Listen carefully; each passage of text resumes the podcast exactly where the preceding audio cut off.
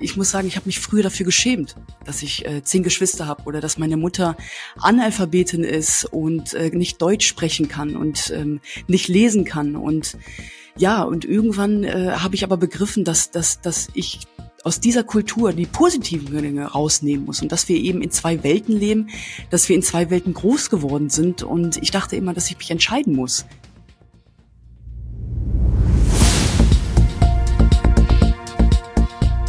Zeit für Politik, der Podcast der Bayerischen Landeszentrale für politische Bildungsarbeit.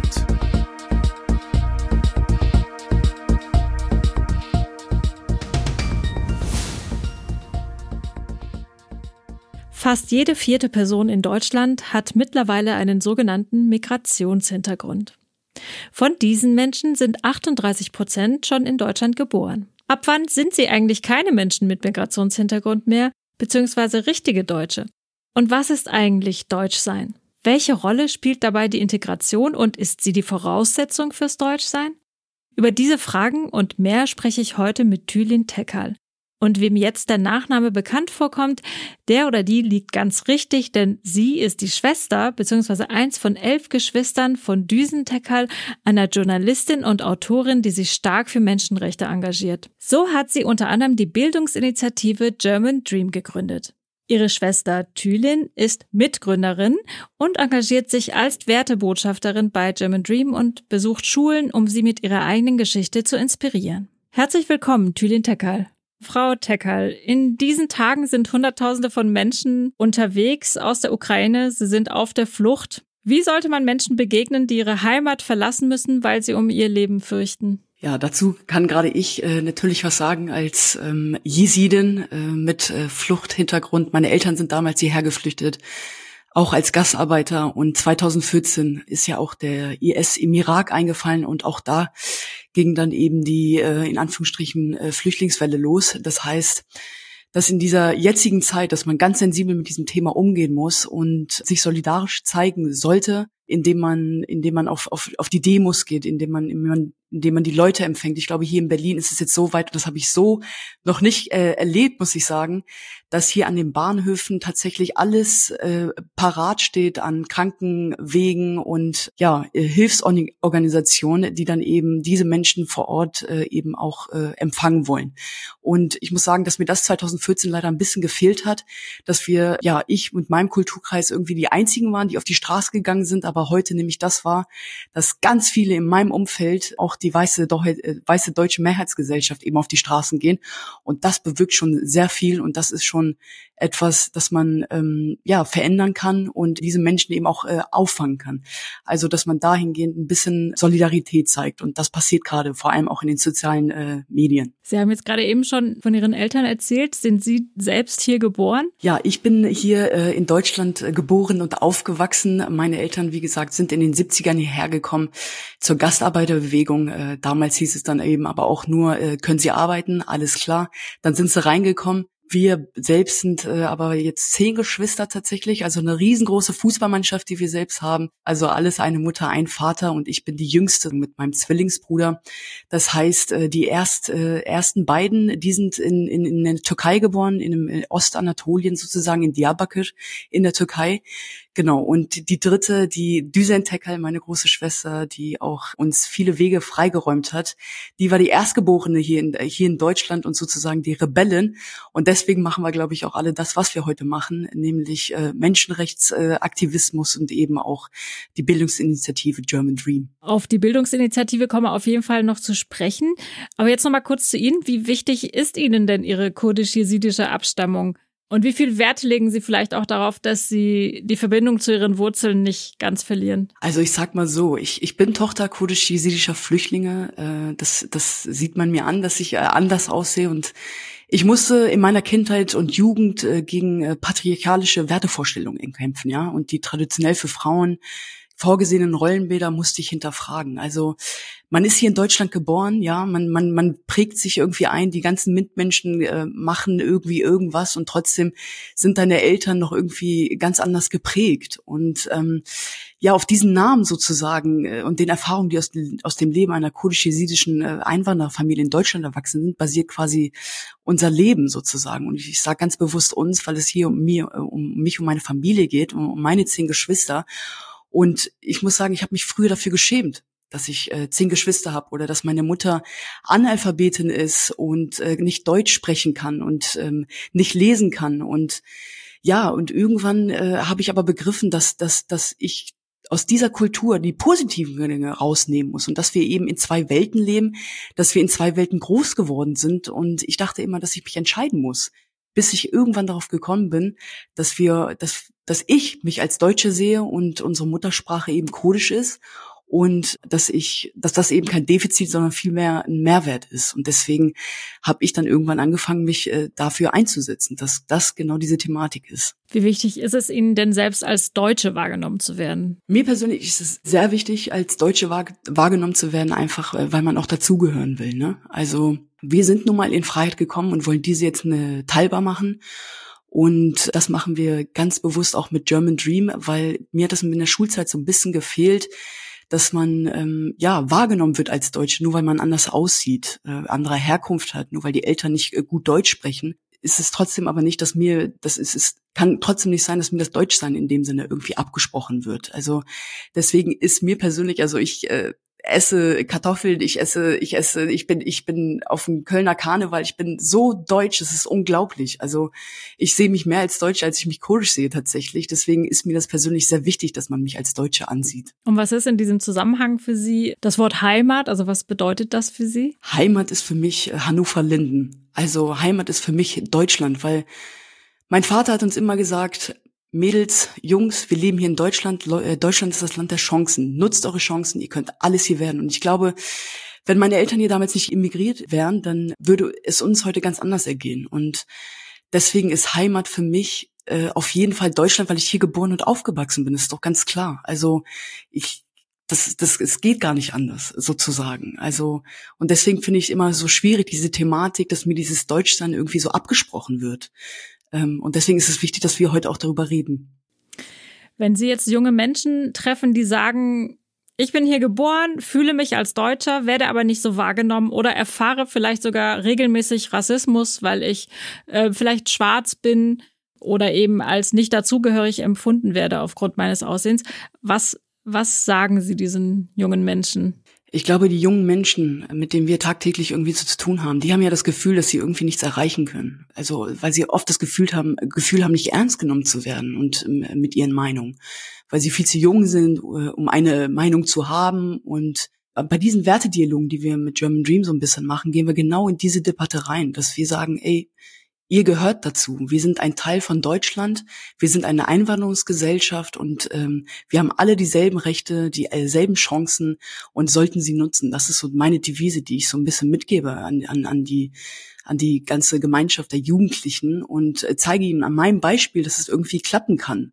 Also noch nicht zu 100 Prozent, aber es, es kann klappen und dass man dahingehend nicht die Hoffnung verliert, egal welche Erfahrung man mit Diskriminierung, Rassismus und allen Ismen irgendwie erlebt, dass man die freiheitlich-demokratischen Werte irgendwie inne hat und sie versteht und die Werte, die, auf die es ankommt, Gerechtigkeit, Chancengleichheit, Freiheit, dass man sie inne hat und dann gemeinsam äh, dieses kollektive Wir eben zu einem ja, nennenswerten Deutschland machen kann. Also dass jeder einfach dazugehört. Glauben Sie denn, dass man das tun kann, indem man einfach mehr oder neue Rollenbilder schafft für diese jungen Menschen? Auf jeden Fall. Also äh, wenn ich meine Schulzeit vergegenwärtige, mir haben die Vorbilder gefehlt. Also es ging ja immer nur um Deutsch und Physik, aber mir hat gefehlt, dass irgendwie mal jemand von außen kommt, der irgendwie so ein bisschen ähnlich ist wie ich oder aus meinem Kulturkreis kommt und mir was von von, dem, von der Gesellschaft erzählt, von dem von dem Leben, von von der Politik, von der Außenwelt.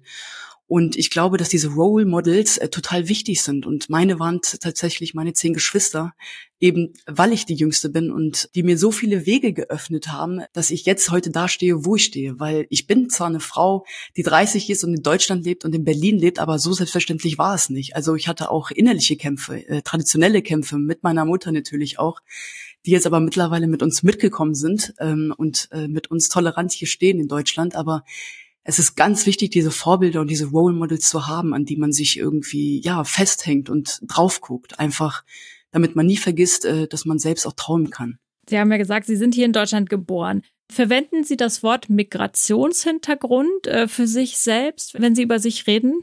Tatsächlich nein. Ich sage immer Migrationsvordergrund, einfach weil ich immer sehr outgoing bin und ich finde im Hintergrund, im Hintergrund bewege ich mich nicht. Äh, deswegen äh, nenne ich das Ganze immer Migrationsvordergrund. Und bei allen Reden, die ich so gehalten habe in der Schulzeit, habe ich immer gesagt, ich habe Migrationsvordergrund und so hatte ich die Leute dann auf einmal auch schon und dann, dann haben die Leute das auch alle verstanden und wussten, worum es eigentlich geht. Und deswegen dieses Wort Migration, Integration ist halt, ja, für mich das falsche Wort. Ja, genau. Und Integration ist ja auch so ein Wort, das viele sehr unterschiedlich definieren. Mhm. Wie definieren Sie das Wort Integration? Oh, ja, Integration, ja, was, also ich definiere das tatsächlich ganz anders. Also Integration ist für mich ein Wort, was mich stört, äh, weil es die Frage impliziert ja, also wenn man genau hinguckt, das heißt es ja, wo rein integrieren. Und deswegen hatte ich diesen Begriff tatsächlich äh, für nicht angebracht und ich halte ihn auch ein bisschen für falsch, also oder was heißt bisschen, ich halte ihn für falsch. Und das ist ja keine Integrationsdebatte, sondern eine, eine Wertedebatte. Und das muss man sich so ein bisschen vergegenwärtigen. Und deswegen glaube ich, dass wir uns endlich Gedanken machen müssen äh, darüber eine gemeinsame nationale Identität, äh, die über Integration hinausgeht. Und äh, solange wir Menschen in irgendwas anderes integrieren müssen, sind wir noch immer nicht äh, oder sind wir noch immer viel zu sehr mit den, mit den Unterschieden beschäftigt. Und darum geht es ein bisschen. Deswegen Integration ist ein bisschen falsch für mich, muss ich sagen. Was könnten denn diese Gemeinsamkeiten sein? Also äh, ich sage ganz ehrlich, wenn man uns äh, diese Frage nicht mehr stellt, da fängt es ja schon an, ne? dass, dass wir dann vollständig äh, integriert äh, sind. Wenn wir diese Integrationsfrage nicht mehr in der Herkunft verhandeln, sondern vielmehr, wie gesagt, schon in der Wertefrage. Also da entstehen Gemeinsamkeiten auf, auf, auf Chancengleichheit, auf, auf Gerechtigkeit und ähm, wenn man wenn man diese Integrationsfrage so ein bisschen nach dem Wertekanon verhandeln und akzeptieren, dann ist es nicht mehr, äh, dann geht, dann ist es nicht nur um die einen und die anderen geht, sondern um, um ein gemeinsames und, und dieses kollektive Wir, wo es irgendwann hoffentlich keine Rolle mehr spielt, wo meine Vorfahren eben herkommen, sondern wo ich hin will. Und das ist dieses Gemeinsame, dass man diese Frage stellt, wo wollen wir gemeinsam hin und nicht, wo kommen deine Eltern her? Und wenn man diese Frage nicht mehr gestellt bekommt, dann glaube ich, äh, dass man da auf einem guten Wege ist. Sie sind ja das jüngste von elf Geschwistern. Ja. Haben Sie das Gefühl, haben Sie schon mit, den, mit Ihren älteren Geschwistern darüber gesprochen, ob Sie es jetzt einfacher haben als die vielleicht in ihrer Kindheit? Uh, ja, gute Frage, sehr gute Frage, finde ich. Ähm, ich glaube, es ist einfach anders. Also ich glaube früher, weil wenn ich mich jetzt, ich weiß nicht warum, also wir sind in Linden, Hannover-Linden groß geworden und da war es, da war es egal, wo du herkommst. In den 90ern war es so egal, daran erinnere ich mich, dass es egal war. Alle haben miteinander zu tun gehabt und haben miteinander Kaffee getrunken und gefeiert und alles drum und dran, was dazugehört, einfach was das Leben betrifft. Und das hat immer mehr zugenommen mit, mit, mit, mit dem Alter, finde ich. Und als wir dann eben rausgezogen sind in, in das Dorf, da fingen die Probleme dann an, dass ich dann auf eine Schule gekommen bin, die komplett anders war. Also wo, wo ich dann als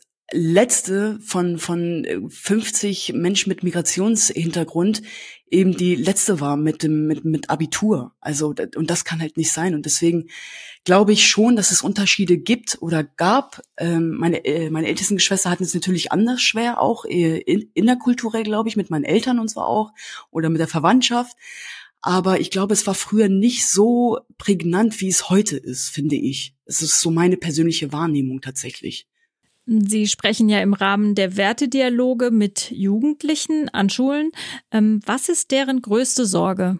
Ja, wie schon erwähnt, die größte Sorge ist irgendwie, dass die, dass die nichts verändern können, dass die nichts sagen können, dass das eh nicht ernst genommen wird, es ist ja sehr unterschiedlich. Also ich habe ja schon so viele Wertedialoge gehalten in unterschiedlichen Klassen, in unterschiedlichen Schulen, wo, wo, an, wo viele Themen schon angesprochen wurden. Ob es jetzt Rassismus ist, ob es Diskriminierung ist, ob es Black Lives Matter ist. Es ist, es ist alles vorhanden. Also, oder, oder Social Media oder Fake News. Also, jeder Schüler oder jede Schülerin für sich hat ihre eigenen, eigenen Probleme und da einen gewissen Wertebotschafter zu finden, der genau darauf eingeht, auf diese Probleme, ist, ist total schwierig, aber das kriegen wir, glaube ich, ganz gut hin. Und ich glaube, viele sorgen sich einfach über, über die Zukunft. Also es gibt ja so viele Schüler und Schülerinnen, die sich gerade für Fridays for Future ja solidarisieren. Und das ist schon mal so ein richtiger Weg in die richtige Richtung, dass die merken, die können was bewegen. Und das ist auch etwas, was ich denen mitgebe tatsächlich, dass jede Stimme zählt und dass, dass, dass die unsere Zukunft sind tatsächlich. Und das ist denen total wichtig, weil die sich dann irgendwie gesehen und gehört fühlen in diesen Momenten.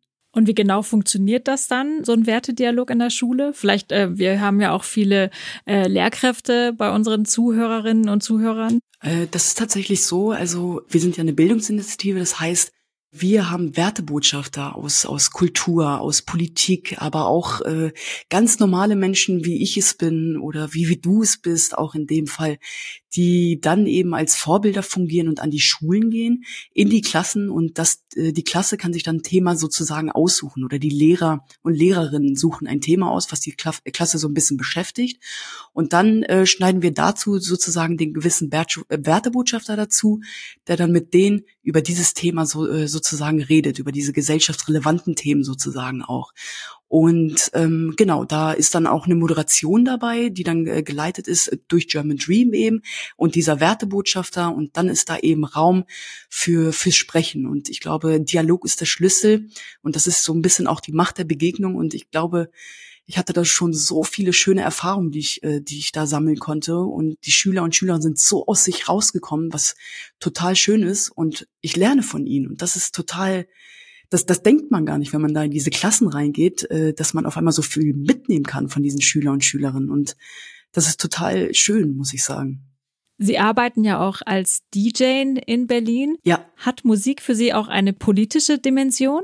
Ja, Musik ist auf jeden Fall eine politische Haltung für mich. Es ist, der Soundtrack ist für mich eine politische Haltung, eine Ausdrucksform. Und ich lege ja auch immer gern hier in Berlin auf dem CSD auf, äh, der Christopher Street Day. Und da kommen ja Menschen zusammen, egal welche Herkunft sie haben, egal wie sie aussehen, egal welche sexuelle Orientierung sie haben, egal welcher Lebensentwurf.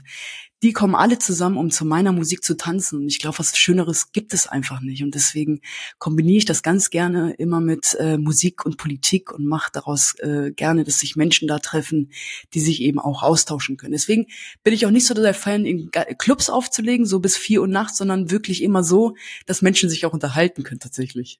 Hören Sie denn auch selbst ähm, kurdische Musik?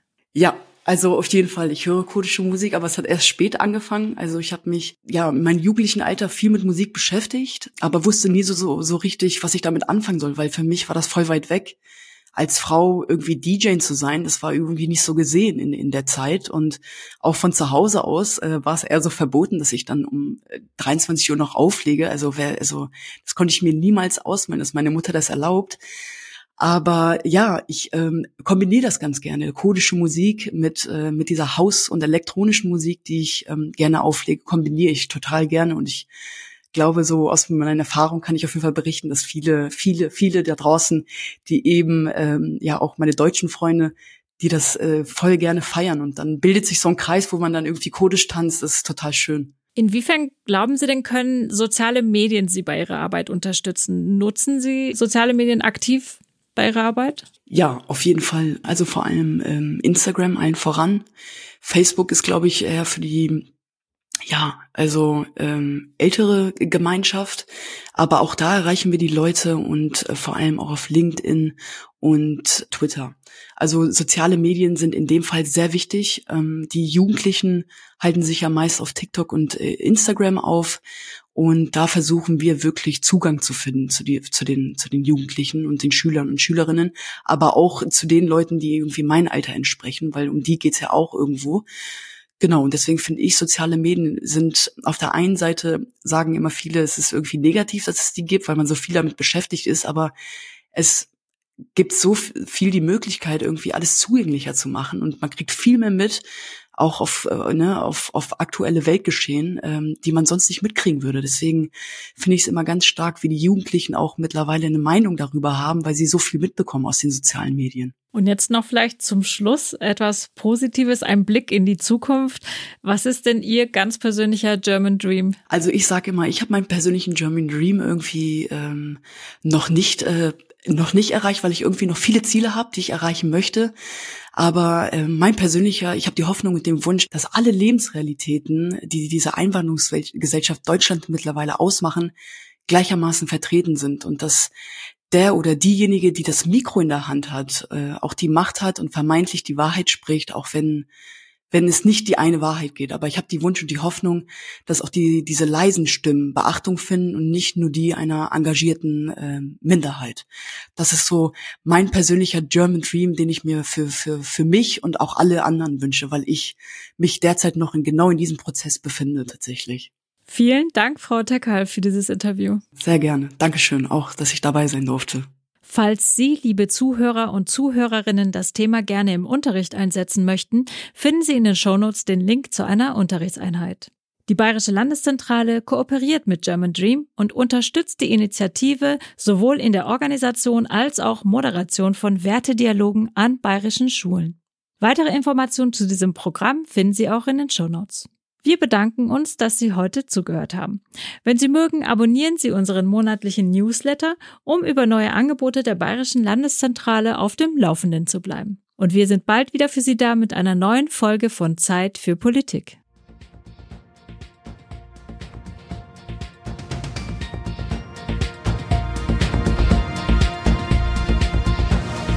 Für mehr Informationen und Tipps besuchen Sie uns auf www.blz.bayern.de.